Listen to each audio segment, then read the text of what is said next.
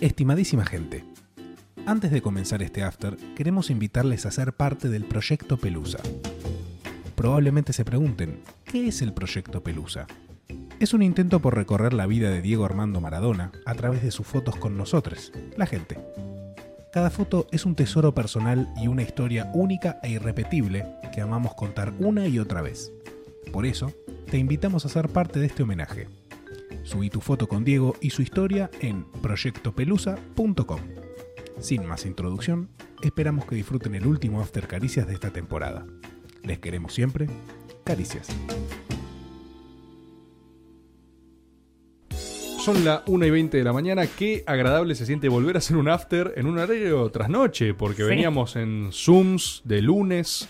eh, y no, no es. O sea, nada es igual a estar cansado, eh, pasado de sueño y en el Destape Radio, parcialmente destruido por los acomodamientos también de Lisa y las cámaras. Sí. Y aparte ni siquiera en soledad, porque tenemos gente que por esto está dispuesto a sacrificarse. Tenemos gente que es capaz de venir a la una de la mañana a hablar. Es verdadera gente. Verdadera gente. Y para, para el último after del año, contamos con la presencia física y espiritual de María Badi. ¿Cómo estás, María?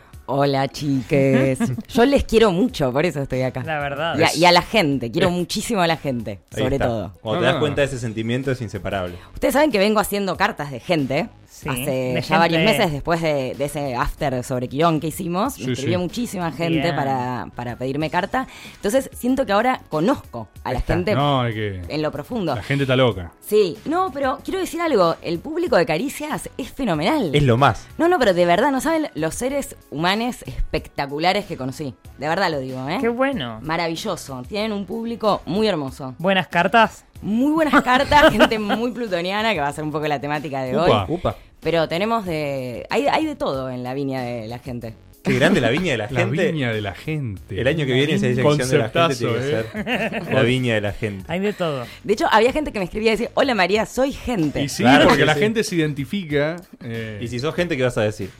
Hola María, soy gente. Quiero una carta. Sí, fue, fue realmente muy hermoso ese viaje. Pero bueno, último after. Eh, y qué decir que no sea Diego Armando Maradona, ¿no? sí. Vamos a hacer balance también, vamos a charlar de las cartas eh, de todo Claro, vienen aquí. los balances. Ya Vienen- estamos en época de balance, Qué ¿no? desastre, ¿no? Yo me llevo pésimo con los Te balances. llevas pésimo. El, viene el posteo, tipo posteo, este mi año. Que aparte, si no lo haces, decís. También te sentís raro igual, Sí, ¿eh? no, no es que te sentís bien. Ah, no lo voy a hacer, pero no importa. A mí me pasa que no es que no sé si lo posteo, pero necesito hacerlo. Necesito Sí. un momento que aparte es medio ritual. Necesito que sea medio como de soledad, de pensar, pensar ideas para el año que viene. O sea, es psíquicamente necesario, digamos. Mm, Todas las listas que hicimos, ¿no? En, Sí. en el Sí. 2019. Hay récord de listas destruidas para lo que fue 2020, ¿no? O sea, si hay listas al pedo. ¿No vieron ese video de la piba que estaba en pedo diciendo, bueno, voy a leer la lista de deseos que tenían en el 2019 para el 2020? No, Sí, no lo vi. Y era tipo ahorrar más plata, viajar por el mundo, No. eh, ser más sociable y otro y el final y ella ya quebrada, borracha, llorando, leyéndolo Y decía, riéndose a la vez. "As- estar más cerca de mi abuela y mi abuela murió, de sí, lloraba y reía. Fantástico. Ser más sociable. Viajar Imposible, más, juntar plata y decía, no tengo trabajo desde marzo. y lloraba. Es un deseo que lo re puedes cumplir con actitud. Ser más Salvo que sociable. venga una pandemia. Sí. Sí, sí. Bueno, eh, un poco fue eso, ¿no? Enterarnos de qué es, qué es la incertidumbre y qué es la incertidumbre colectiva que nunca había sucedido así, a tal nivel de darnos cuenta que realmente somos un punto en el universo. O sea, como ese momento en el que, bueno, obviamente cada uno con su, su, su historia y, y sus privilegios, sus no privilegios, pero digamos, había un punto en el que como planeta estábamos todos en la misma, Sí. digamos. Sí, Eso- no, estaba, no estaba todo holísticamente en duda, digamos, ¿no? Claro. Tenía problemas, pero no la civilización. Sí, sí, sí. Y fue esto, ¿no? Como el mundo de la incertidumbre. Para mí fue la- lo que atravesó este año. Como Sí. enterarnos en el cuerpo que es eso. El realmente no saber qué nos va a pasar. Y que de hecho, no de- sé si ustedes saben, pero yo no. Después vino la muerte del Diego y fue todo lo que pasó en el año en realidad. Sí, sí, sí, sí. Bueno, recién charlábamos. ¿no? Como que la muerte del Diego es así como el, el- El suceso. El, el suceso de este año. Eh, que bueno, un poco tenía ganas de compartir acá algo de la carta del Diego. Me pasa eso Uh, que sí. Estuve estos últimos días que sabía que iba a venir acá a hablar de esto, eh, viendo eh, ocho horas por día videos del Diego. Sí, sí. Eh, que ya encima, después de que murió, ya lo había hecho. Entonces fue como una especie de que, no sé, sueño con el Diego y es como no puedo pensar en otra cosa. Y, mm, y no sé si les pasa que tengo una sensación que es que tengo un montón para decir y a la vez no hay nada que vaya a decir que no se haya dicho ya. Sí. Sí, sí. Como se dijo todo sobre el Diego. Sí. Se pensó todo, se sintió todo, digamos, hay como, es, es, es muy difícil encontrar eh, una, sing- una singularidad en relación a esa sensación. Y siento que eso es absolutamente eh, correspondiente, digamos, hay una, como la astrología trabaja con la ley de correspondencia, ¿no? Una de las leyes de Hermes Trismegisto. Tiene que ver con esto de cómo es arriba es abajo, cómo es Sí. adentro es afuera. Y siento que eh, hay mucha correspondencia también con la carta de Diego y lo que nos pasa, porque es una carta absolutamente colectiva y transpersonal, digamos. Es una carta que tiene un montón de cosas, pero que sobre todo tiene un núcleo escorpiano, plutoniano, que tiene que ver con toda la lo que tiene que ver con la muerte, con la transformación, con el poder, eh, con la omnipotencia en este caso, eh, con un- todo- toda una zona muy vinculada a esta cosa eh, que yo me, me gusta pensar que el Diego tiene algo medio de superhéroe en el sentido de, de que tiene esta cosa del alter ego, de viste Superman Clark Sí. Kent, como que hay algo entre la, de la doble, de la doble cara, y como todo el tiempo aparece. En la historia de Diego está esta cosa de que por un lado está Diego, por otro lado está Maradona, Sí. que es algo que menciona Claudia, que es algo que menciona su entrenador. Y esta cosa de que el Diego, cuando habla en tercera persona, ¿no? Como aparece todo el tiempo como si hasta él mismo tuviera una necesidad de proyectar sobre él mismo, porque hay como una- un nivel mundial de proyección sobre su persona, de todo lo que nosotros depositamos en, en esa figura que viene a ser como, de una manera, para mí, como una especie de salvador, ¿no? Como Sí. algo de que trae Así como, de hecho, hay, yo hice la sinastría entre la carta de Argentina y la carta del Diego, y hay aspectos en común de la Luna y Júpiter. Eh, y a Martina Alfuso, que es una astróloga que a mí me parece muy inteligente y que escribe muy bien, posteaba en Instagram el día que murió sobre el Diego como una figura materna también, como algo de, ma- de madre de la patria, ¿no? Recién cuando venía para acá me puse una lista del Diego y escuchaba eh, Santa Maradona, ¿no? La, la- Sí. la canción de, de Mano Negra, ¿es, ¿no? Sí, de mano ¿no? negra. Y, mm, y pensaba en esto que tiene como de esto de, de, por un lado ser nuestro salvador y ser nuestra madre, como de, Sí. de, de- de cuidarnos a todos, de ser como... Y, y todo lo que depositamos y le pedimos al punto de que para mí en algún punto él mismo necesitó salirse de él mismo, como salirse de eso y poder él también proyectar en, en eso que era Maradona. Como... De hecho, el otro día- hoy, hoy pensé algo en relación a esto de, bueno, los do- dos hijos no, tres, ¿no? Porque está Hanna, pero digo, los dos hijos que, que Diego, eh, bueno, reconoce. a- a- claro, en realidad a Diego Junior, que lo reconoce mucho tiempo después, Sí. y a Diego Fernando, que no, no es que no lo reconoce, pero bueno, no... Lo abandona. Sí, en algún punto sí. Eh, y hay algo de los dos, las madres, los dos deciden ponerle el nombre de él, digamos, ¿no? Como Claro. esta cosa de si, si hubiera una cuestión ahí de, de que si mantengo el Y nombre. de la dualidad constantemente también. Totalmente. Y cuando digo, por ejemplo, canta él mismo sus propias canciones. El otro día veía un video en el, en el mundial, en el mundial digo en, en Nápoles, en el documental de, de Asif Kapadia, De Capadia. Que está, están todos cantando Maradona y él mismo canta su, su- en, en el Maradona. vestuario, claro, su, su propia canción. O cuando canta la canción de Rodrigo. Como hay algo donde él mismo necesita salirse de ahí. Claro. Y, y la carta de Maradona tiene, aparte de toda esta cosa plutoniana, escorpiana que, que charlamos, es un, tiene sol en 12, igual que acá el señor Tomás. Mirá. es En la un casa sol en 12. un sol en la casa 12. ¿Qué es, es plutoniano eso? ¿12? No, eso es lo- esa es la parte más neptuniana. Que Ah. tiene las dos. Es muy plutoniano y muy neptuniano Maradona.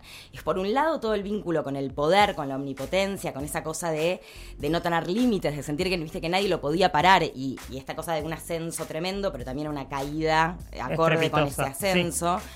Y también una zona de el mundo de la no forma, de la sensación de que no hay borde, de que, se, se- de que le agarraban las adicciones. Uno puede pensar su, su adicción a la cocaína es bien plutoniana, porque tiene que ver con esta cuestión de poder. de- poder.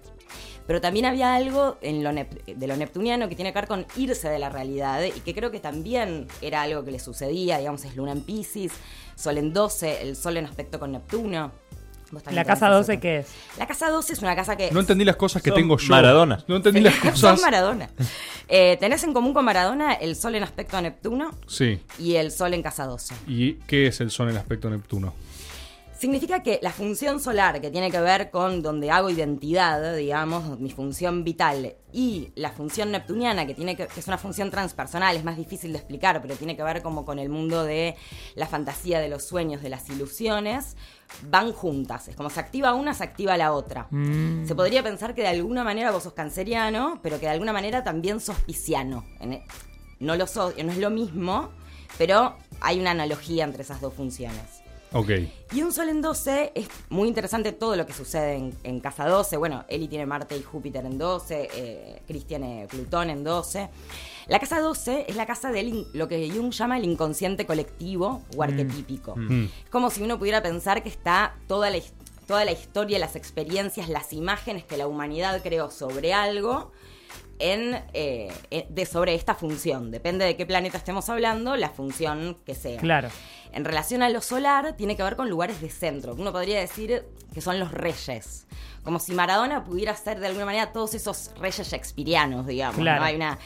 Y hay algo que también es muy interesante con el rey, que es por un lado, todos nos ponen en el lugar de centro, sos el rey, hay algo de todos ponemos ahí ese lugar, pero también una sensación inconsciente, porque siempre lo que pasa en Casa 12 es inconsciente, de no hay rey que no haya sido en algún momento víctima de un tomatazo o de que estás en este lugar, bueno, también está el riesgo de que te saquemos, ¿no? Claro. Está como este juego entre... En O de abdicar también. Claro, exacto. o este juego de en algún momento el rey está desnudo, como Claro. hay como un, un inconsciente donde, bueno, ese lugar puede ser... Vul- eh, De vulnerabilidad también. Exacto. Y algo también en relación a esto de lo colectivo, de como toda la proyección que hay sobre una, una función y una persona. A ver, la carta de Maradona la podría tener otra persona, de hecho la tienen otras personas, no es la única persona que tiene Claro. esas funciones, eh, y, y no tener la vida que tuvo Maradona, digamos, Claro. ¿no? Eso de, de más está decirlo.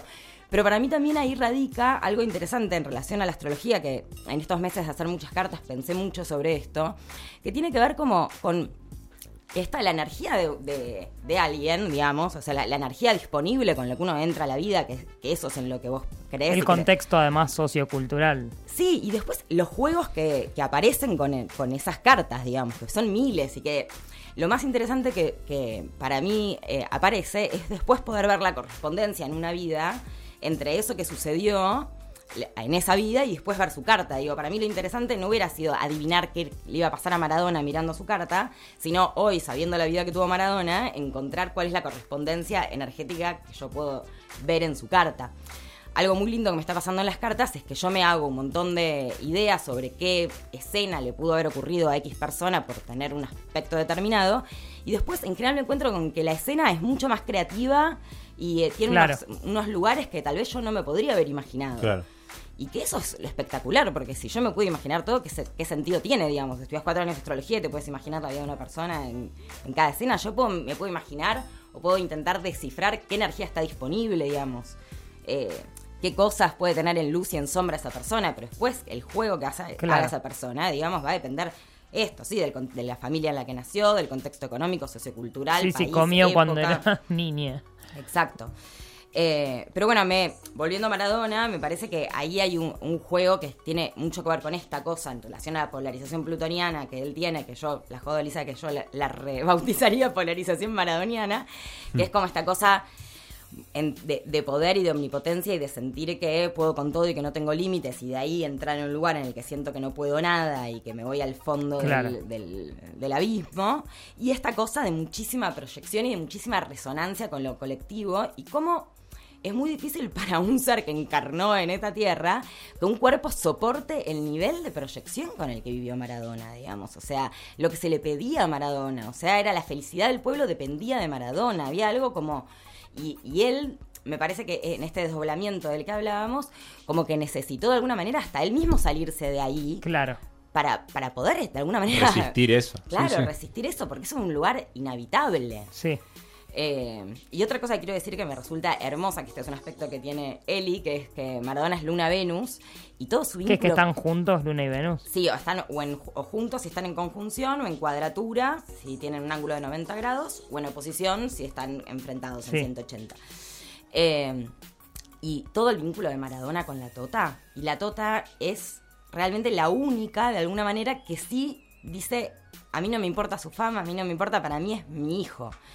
Y Maradona con una cosa el aspecto Luna Venus tiene que ver con algo vinculado al amor, al romance y, y el vínculo con la madre. Es distinto en, muchas veces como se juega en un cuerpo masculino que en un cuerpo femenino. Sí, o en una persona heterosexual o... Exacto. claro. Pero eh, hay algo que es muy, muy hermoso de ver del Diego, de cómo eh, hay una entrevista que le hacen en el 86, donde él está todo el tiempo abrazado a la mano, está todo el tiempo agarrado de la mano de la Tota. Eh, la Tota le dice, vos sos mi ojito, él es mi ojito, dice que le lleva las tostadas del desayuno. Hay toda una cosa así entre... De, Cuando termina el- la final del 86, eh, que está ese llamado famoso de, que Sí, dice, por radio, Mami, sí. gané por vos, gané Sí. para vos, yo juego para vos. Sí, Me hiciste la mamá más feliz del mundo, ahora anda a descansar, le dice. Ay, no, no, yo lo que lloré en ese momento, no. Y hay un momento ahí en, en esa entrevista que digo que el Diego dice, yo lo único que le pido a Dios es que no me la quite nunca. Y también ha- hay algo de que dicen, no, no, no lo conocía en Maradona, pero que dicen que después de la muerte de los padres y sobre todo de Doña Tota, hubo, entró una zona de depresión que de la que les fue muy difícil salir. Sí, Sí, es que salió, sí. Y a veces, y, y yo pensaba eso, que también un punto se fue la única persona para la que tal vez él No eh, era Maradona. Claro, no era Maradona o no te, no podía ser sin ese Bueno, Claudia también un poco, ¿no? Ese rol. Sí, sí, sí. De hecho, por algo creo que también pensaba por qué a nosotros nos pasó como, como Argentina, digamos, que nunca pudimos aceptar a ninguna otra mujer que no sea Claudia. Es ¿no? que Digo, Es cierto. el rol de Claudia es una locura. Si vos te pones a pensar que en realidad, fíjate la carga simbólica con el velorio, con todo, o sea, Sí. eh, no se discute el rol de Claudia, ¿viste? Hay una No. cosa de entronización y el Diego se separó hace años, tuvo otras Sí. compañeras, o sea, hay como Yo una creo cosa... que ahí también de la mano hay una cosa no solo de idealización eh, para con Diego y para con la Claudia, también de romantización de la monogamia, de en contra de todo lo que él siempre mostró, que es básicamente ser un chabón que le encantaba eh, estar con muchas personas, eh, tener vínculos sexoafectivos paralelos, como y eso lo demostraba, pero eh, ahí ponemos el relato de no, es su verdadero amor, fue la Claudia. Bueno, no, ¿qué? ¿Qué, No, qué es el verdadero amor? Sí, No. total. Es la que ocupó igual ese lugar hasta el final, digamos. Sí, de compañera. hecho, claro, porque viste que cuando le preguntan a él qué le gustaría que diga la Claudia en su velorio. que me sigue amando. Sí, una locura.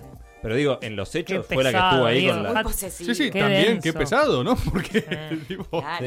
Tu ex mujer de hace 50 años Sí. y la querés Dejala atada vivir, simbólicamente. Pero al mismo tiempo, ahí es donde digo la carga simbólica. La Claudia es la Mm. Claudia, ¿entendés? O sea, la figura, el título, eh, por, digo, entorno maradoniano oficial, digo, legitimado. Realeza, es una cosa muy de, Sí, de realeza. ahí también to- Mm. todos eh, silenciamos a, a, a los otros hijos que no sean los que tuvo con la Claudia. Exacto, O sea, estaba no es solamente el Diego el que los negó, también hubo una negación Mm. colectiva de esos, de esas otras historias de amor, de esos otros hijos, de esas historias no de amor, de sexo sin protección, qué sé yo.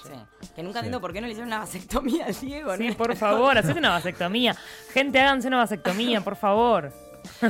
Sí, no era tan difícil. No, ni tan riesgoso. No, nada. tenía plata para hacerlo. Bueno, lo económico también es muy llamativo, digamos. Una persona que claramente se, se va dejando mu- mucha guita, que digamos, la, la- la plata también es un símbolo de poder y es un símbolo de- del escorpiano. Él es un sol en escorpio, ascendente escorpio, ¿no? Digamos.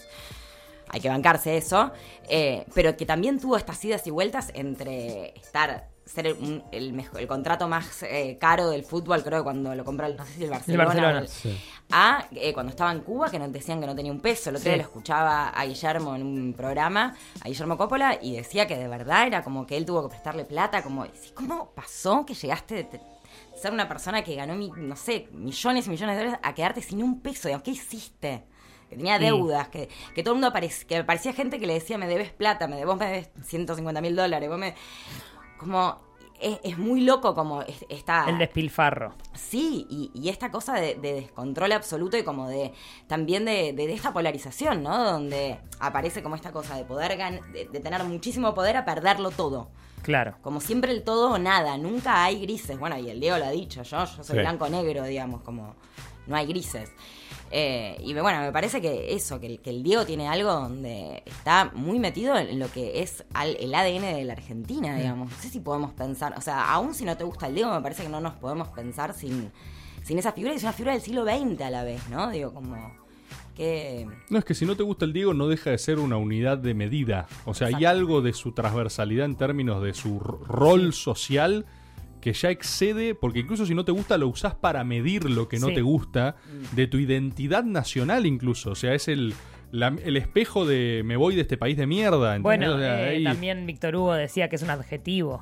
Claro. eh, Maradona. Y ahora es un adjetivo que encima se va a completar con nuevos significados, porque con la muerte obviamente eso se va a llenar con otras ideas y símbolos, pero cuando algo es maradoniano, la maradoneaste, todos entendemos a lo que va según el contexto, ¿no? Como cualquier palabra.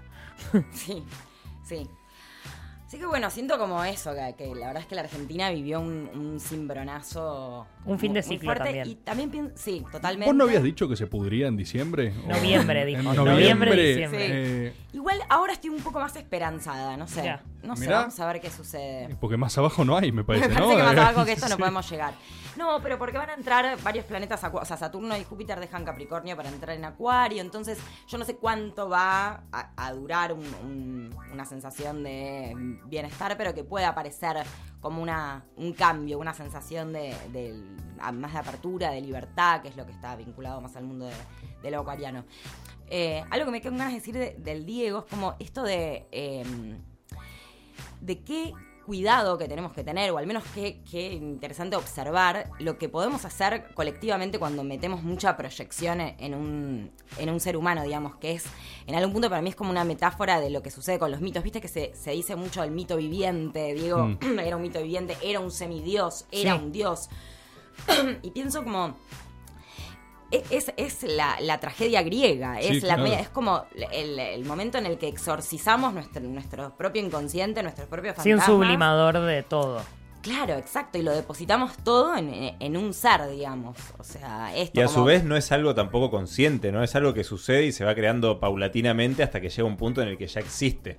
Que es el pueblo el que creó eso. Sí, y que lo mito. legitima, pero no es que conscientemente nos pusimos millones de personas de acuerdo y dijo, no, sí, bueno, ahora el Diego, claro, significa esto para nosotros. Y es como una bola de nieve que se va armando, ¿no? Exactamente, sí. De hecho, es toda una lectura que podemos hacer un poco con el diario del lunes, pero me parece que es interesante que la hagamos en, en términos eh, generales, ¿no? De pensar, no para decir que está bien ni mal, digamos, somos humanos y nos pasan estas cosas, pero sí, eh, lo que pienso siempre, digo, para mí no hay que pensar las cosas tanto en términos de esto está bien, esto está mal, esto lo tengo que cambiar, lo tengo que cambiar, sino observarlo. Sí. Digo, que no sea ciego, que no sea un movimiento ciego. Bien, muy lindo. Bueno, eso. Iba a decir algo más y ya me olvidé, pero está bueno que diga que iba a decir algo olvidé, es ¿no? clave eso, que la gente sepa que había algo más. Yo iba a decir algo que estaba increíble, era, era excepcional. Bien, ¿Ok? Olvidado. Bien, Perfecto. Olvidado. Bueno, y cierre de año, ¿cómo quieren charlar un poquito de cómo, cómo si- no sé cómo estamos de tiempo? Tenemos Sí, tiempo hacemos un- Eh, Yo puedo empezar si quieres. dale. Yo, eh, si me desprendo de la instancia colectiva, que por supuesto que me atraviesa y me afecta un montón, individualmente en términos eh, solamente mm, de mi vida privada, eh, yo me siento bien, la verdad. Siento que fue un buen año y de hecho, eh, como persona con un realmente una energía muy, muy eh, avasalladora en general eh, y con mucha energía disponible, el hecho de que oh, esté obligada a bajar muchos cambios y a quedarme en mi casa básicamente y cambiar la perspectiva de las cosas, siento que me dio un muy buen descanso emocional y mental del mundo de afuera y eh, me permitió, ahora que voy volviendo, si bien yo nunca dejé de hacer algunas actividades como trabajar, cambio mucho de qué manera trabajo, ahora que siento que estoy reconectando con cosas más colectivas eh, o viendo más gente, eh, me doy cuenta de que estoy más enfocada, como que tamicé cosas que... Como si hubiera pasado, sí, por un tamiz, todo lo que había, que era un caos amorfo, y quedaron cosas que entiendo por qué estoy haciendo. Pero además me doy cuenta, eh, no como. porque esto también que estoy diciendo puede ser claramente una romantización y, y en terapia la semana que viene me doy cuenta que estoy en cualquiera y eso también puede ser. Pero me pasa trabajando en... en- eh, a mí me gusta mucho trabajar de cocinera porque es un trabajo muy físico y muy de... eh, el resultado es visual y es en el momento. O sea, yo cocino y hay comida después. Eh, y veo lo enfocada que estoy con los movimientos, como economicé eh, energía, no sé cómo decirlo. Eso me pasa, la verdad. Sí, Feli Eh, tiene Marte en 12, o sea, vos sos ascendente en Aries y Marte en 12. Hay Sí. algo de todo el mundo de, de lo marciano que es el guerrero que va con la flecha muy precisa y muy directo. Digamos, y hay algo de esto que charlábamos del Diego, que Sol en 12, como si fuera todos los soles, todos los reyes. Marte en 12 es todos los guerreros. todos los guerreros, las guerreras, Sí. todas las imágenes sobre esa función inconsciente en vos. Apuntando en y a la vez ascendente en Aries. En ese sentido, vos tenés un viaje de, de ida y de vuelta, porque lo que está en 12 es algo a desagotar, digamos, es algo que tiene una... A un- disembriar. Claro, es algo que por un lado tiene, está como en el final, digamos, ¿no? Como Claro. que eh, está buenísimo, es, es como si fueras una experta en esa materia, pero a la vez hay una energía que pide desagotar, digamos. Claro. En cambio, el ascendente es una energía de la que hay que ir a buscar. Totalmente. Entonces, es- te atraviesa profundamente. Sí, sí, sí, ese. fuertemente. A mí, eh, al revés. Yo estoy cansadísimo. No puedo más de este año y necesito que se termine. Como si algo fuera a cambiar, ¿no? No sé por qué, pero es Bueno, algo pensamiento ¿vos simbólico. pasaste mágico. mal este año? No, por momentos sí. Yo dependo mucho de deadlines. Mm. Y este año fue como... No, no había eso. Ah, vos, sos- vos sos muy de ordenarte en función Yo de... funciono con fechas. el Por eso volví a empezar la facultad. Para tener algo que hacer con una fecha y entregar Claro. tal fe- Y después putear, ¿no? Como... Puta madre, tengo que entrar a un trabajo mañana y estoy atrasadísimo. Pero pero hay un orden. Ya está, me puse ese, en ese momento y todas las horas restantes hasta entregar ese trabajo me dediqué a eso, lo produje y lo entregué y lo, lo Claro. Pero si no tengo esas fechas, todavía me cuesta mucho ordenarme. Y esta pandemia fue como la antítesis de eso que necesitaba. Y aparte, porque también soy bastante culposo, entonces, así como amo el pucho y no fumo, eh, Ama el pucho. ¿Quién ama el pucho? Ama el pucho. amo el pucho. Me fumé uno en el, en el velorio del Diego. Ay, qué rico el pucho. Eh, Qué bueno que estaba. Sí, estaba muy bueno. Eh, no, no disfruto tanto tampoco si no tengo un objetivo claro y lo cumplo, ¿viste? Entonces, al no tener esos deadlines, no tener esos objetivos claros Mm. y dedicarme al ocio, digo como, estoy haciendo esto, pero tampoco sé que tendría que estar haciendo otra cosa. No y lo disfrutás. Así transité la mayor parte del año. Y ahora en diciembre yo estoy hinchado los huevos. Sí. Bueno, Chris acá también es muy plutoniano, así como, como él digo. Los tres tienen la polarización, pero Chris es el que... Chris tiene Plutón en 12. O sea, todo esto de la información eh, en relación al poder está, está presente inconsciente en él. Entonces, digo, cuando te escucho decir eso, hay algo también muy de él, debería poder con todo, Claro. debería hacer Sí, todo como total. Y tal vez es decir, bueno, che, pará, tal vez en, en este lugar medio vulnerable, que tal vez desde Plutón me diría, eso es poco creativo, eso es poco activo, eh, digo, podés encontrar algo nuevo y súper creativo. Digo, también a veces es no ponerse tan defensivo con esos lugares que uno percibe desde un lugar plutoniano como, ah, eso es debilidad. Con moral, es- claro. Eh, ¿Sabían Eli y Chris que tienen eh, Plutón a 3 grados de distancia? Porque Plutón se mueve muy lento. eh, Ustedes se llevan casi Sí. dos años. Poco. Pero Sí, ¿no? entre los retro, que trae retrograda y qué sé yo, cuestión que vos tenés a, creo que uno a 9 y otro a 12, ahora no me acuerdo cuál cuál. Eh, entonces van a estar con tránsitos a Plutón muy parecidos. Y uno de los tránsitos que van a compartir es eh, Urano a Plutón, que tiene es un tránsito muy interesante, no me acuerdo si lo charlamos cuando hice tu carta, es algo que, que va a pasar también ahora en el 2021, que es una oportunidad eh, espectacular cuando Urano hace un aspecto a Plutón, porque de alguna manera Urano, que tiene que ver con lo disruptivo, lo que no tiene proceso, como lo que está fuera de tiempo, ¿no? ¿Se acuerdan en, en el Claro. mito este que alguna vez conté de Urano y Gea, que Sí. Sí. Urano es el padre de Cronos, que es Saturno, digamos que es el tiempo. Sí. Entonces hay algo del uraniano que sería de alguna manera el único que le puede hacer un poco de frente a Plutón, en términos de que le dice a Plutón, a mí tu jueguito de poder me chupa un huevo. Claro, yo estoy en otra. Claro, entonces como que es un buen momento para salir a charlar con, con ese que es tipo nuestro tirano interno, nuestro Plutón interno, decirle, a ver, ¿qué onda vos? Tipo, Me fumo ¿por- uno Claro, ¿por tranca. qué me venís ¿Pucho? a decir? Claro. Se reemociona el chaval. ¿Es un pucho ahora? Pará, pará, ¿Entonces pará. pucho? O sea que en el 2021 vos decís que pucho todo bien, ¿no? ¿Vos como un pucho? Eh, así que bueno, eso, me parece que es una- un buen momento para, para quitarle poder a, a nuestro A Plutón. Hitler interno. Me gusta. Bien. Me gusta eso. Con un poco de dispersión. Por mi parte, eh, empatizo con lo de Elisa. A mí me pasa que el colapso total civilizatorio fue un buen año para mí, a título personal. Me pasa que no sufro para nada. eh, o sea, los padecimientos generales que creo que tuvo el común de la población con la pandemia, la cuarentena, a mí no me jode. A mí no me jode estar encerrado en mi casa. Yo elijo. A mí me cuesta salir de mi casa. Me cuestan los planes afuera, me cuesta un cumpleaños, me da paja. Cáncer. Me da, me da- sí, me, me da paja que me inviten a un cumpleaños, no quiero ir, o sea, en general no tengo ganas. Eh, después no es que la paso mal, digamos, o sea, la, la paso bien haciendo cosas, pero son como un... eh, es- está en el lado del esfuerzo, entonces...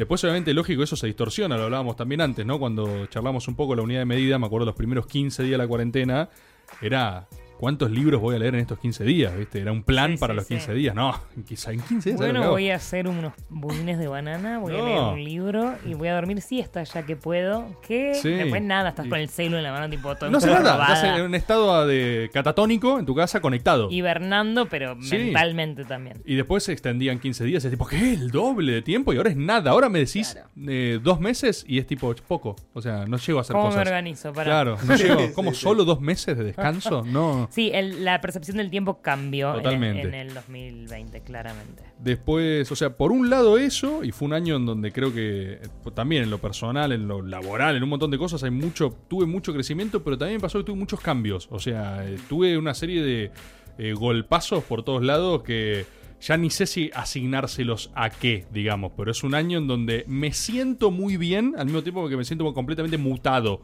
Eh, pero yo me siento bien, me siento como en mi eje, me siento con dirección, me siento con claridad, cago trompadas. Mientras que todo se prende fuego alrededor. Sí, y, pero no es. Sí, sí, sí. en diciembre. Sí, diciembre total. Sí, estoy para saquear algo. Y bastante información al mundo de la pareja, puede ser, o se viene así algo bastante. Pues estás la triple conjunción que, que está. Uy, ¿Qué sería. ¿Qué sería bastante información en el mundo y de la muchas pareja? escenas, digamos, vinculadas al mundo de la pareja. Sobre todo te va a pasar en el 2021, hay algo de que. No me diga que viene escena en 2021, por favor, dame un. No, Pero no, no, pero escenas no, no, significan eh, escenitas. Claro, Ah, no ¿qué es- necesariamente qué es escena? malo, ¿Qué sino es? como eh, va a ser un aspecto de tu vida en el que va- van a pasar cosas, como que va, va a traer mucha información sobre vos. Es, esa Ah, eso seguro, eso seguro. Yo estoy re contento con eso. Siento que ha sido un, no sé, un pilar. Convivís eh, por primera vez en tu vida, para es, empezar. en ese- Claro. es que en ese sentido fue como de mucha transformación personal. Es como Claro. convivir. Después se corchó mi abuelo, digo, no sé, Bueno, eso pasó este año pesado, también. ¿viste? vos también. Por Ah, eso, se pegó dos tiros nomás. por eso, Sí. digo, suicidios. una- Sí, este punto no sé si hablan en serio. No, en serio, o sea, un popurrí de Se pegó dos tiros. suicidios, convivencias, eh, 2020, muere Maradona. O sea, es como Claro. que yo me siento re bien, pero de verdad es el meme del perrito con todo prendido fuego alrededor, digamos. tipo, claro. che, estoy bien, ¿eh? Ah. Eh, y llamas. This digamos. is fine. Claro. Bueno, es que todo este año eh, a nivel planetario hubo eh, esta, esta que todo el mundo decía, la, la conjunción Júpiter-Saturno, digamos, con Plutón, ¿no? Y todo- toda esta información que, que estuvo circulando tiene que ver con que hubo un momento que está, un, sí, un momento que tiene que ver como con el, el juego entre la expansión y la contracción, ¿no? Como Sí. lugares que se expandían mucho y lugares de, de- de mucha sensación de frustración o de límite o de que me vienen a decir hasta acá. Como es que es el juego entre Júpiter que tiene que ver justamente con el guía, con el que expande Claro. y Saturno que es la autoridad, el que limita, eh, el padre arquetípico, digamos, ¿no? Entonces, a nivel mundial también hubo algo así, eh, muy de la sensación de, ah, bueno, de pronto nos mandan a todos adentro y estamos todos re no sé qué, de pronto salen todos eh, en Europa, quilombo, fiesta. Y sí. después van todos para, todos para adentro de nuevo, digamos. Nosotros ahora estamos como en el momento inverso, ¿no? Como que hay algo de este juego que se produce, siempre si pensamos la astrología como macrocosmos, microcosmos, digo, esto que sucedió a nivel planeta, yo creo que en la vida de cada uno Claro. también Sí. hubo esta sensación de expansión y, y retracción, ¿sería? Sí, Sí. Eh, en, en- en la vida de cada uno, ¿no? sí. ¿Y año que viene? Nos quedan pocos minutos, pero. Nos quedan pocos minutos. Y año que viene, digamos, ahora el 21 de diciembre hay una fecha súper importante que mm, es que vuelve, es como el último momento donde se juntan eh, Júpiter y Plutón, pero esta vez en Acuario, digamos. Hasta ahora siempre había sido en Capricornio. Acuario tiene que ver con... eh, la libertad de eso que la libertad eh, tiene que ver también con las redes, con la tecnología, con eh, la posibilidad de generar grupos de personas distintas pero sin jerarquía. Digamos, es bastante disruptivo. Hay que ver qué, sus- qué sucede con eso, Claro. pero uno podría pensar que a nivel energético es muy distinto a Capricornio, que tiene que ver con una, que es la ingeniería, digamos, que es la, que es la estructura desde los cimientos, y lo acuariano que tiene que ver con esta imagen que no sé si alguna vez trae, que traje que tiene que ver como si, si Capricornio es el momento del árbol da fruto, Acuario es el momento donde el fruto cae. Claro, y son muchos frutos que caen. Eh, totalmente. Son muchos frutos que caen y que no, no hay manera también de nombrarlo, que hay que un, un poco, digamos, yo a veces pienso si, si todo este año no nos sirvió como para empezar a vincularnos de otra manera con la incertidumbre, porque si hay algo también que trae Acuario tiene que ver con el, la falta de proceso y con poder entregarte a lo que no Al puedes descontrol, claro. Exacto. Lo que dijo Esteban Bullrich al final.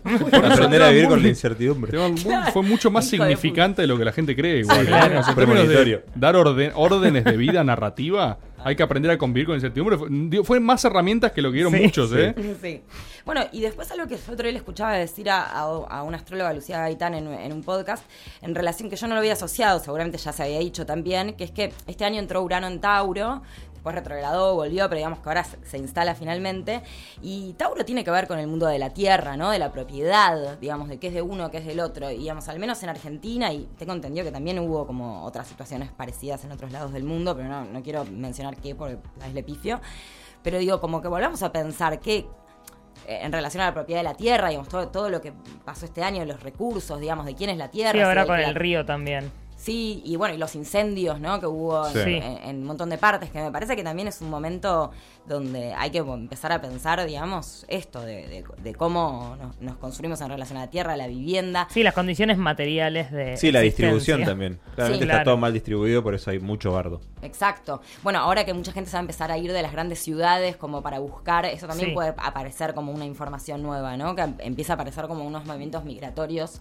Hacia- Ruralización, sí. de- Sí, fuera de la ciudad, que, que, que tal vez son súper necesarios, que la gente ya no necesite trasladarse. Bueno, esto que charlábamos antes, ¿no? Claro, No la virtualidad. trasladarse. Eso me parece que, que va a ser importante también como, como cambio. ¿Te Sí. tendremos eh, en un Caricias temporada 2021, si existe?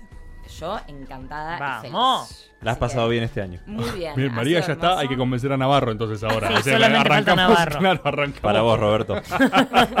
No, sí, encantada. Mira lo que te perdés, Roberto. Y quiero seguir conociendo gente, así que... Ahí está. Se- Gente. ¿Estás haciendo cartas? Estoy o- haciendo cartas, ahora en una semana me recibo oficialmente, así que ya ¡Vamos! Ahora va a ser todo con mucho más. Igual la verdad es que se armó re bien. Eh, la gente es muy generosa, las mujeres más que los hombres. Mirá. Hay más Ok. reconocimiento del trabajo femenino por parte de Yo, mujeres sé- que. yo de creo que hay varones. algo de eso. Sí, Igual, claramente. le digo en chiste, fue, fue re lindo, la verdad, el, el intercambio, no solo en ese Ah, sentido. porque era la gorra y cada Claro. una ponía su. Pero no, igual lo digo en chiste, la verdad es que fue... eh, de verdad no tuve una experiencia, no es que no tuve una experiencia mala, no tuve ni una Que te colgaron, semi, bueno, claro. ¿entendés? Tipo, tuve todas experiencias Claro. excelentes, hermosas. Bueno, qué golazo. Eh, así que bueno, si alguien tiene ganas de hacerse la carta natal, Recomendadísima. Y sí, me recordá. escribe al Instagram si quiere, Abadi María OK, o por mail, abadimaru.gmail.com. Muchas gracias por este año, Maru. A ustedes, chiques, un placer de verdad. Me acordé de lo que iba a decir del Diego. Ah, joder. Decilo, Postdata, Elisa. Sí. Di ego. Ah. Dos egos. Nada más. Hermoso.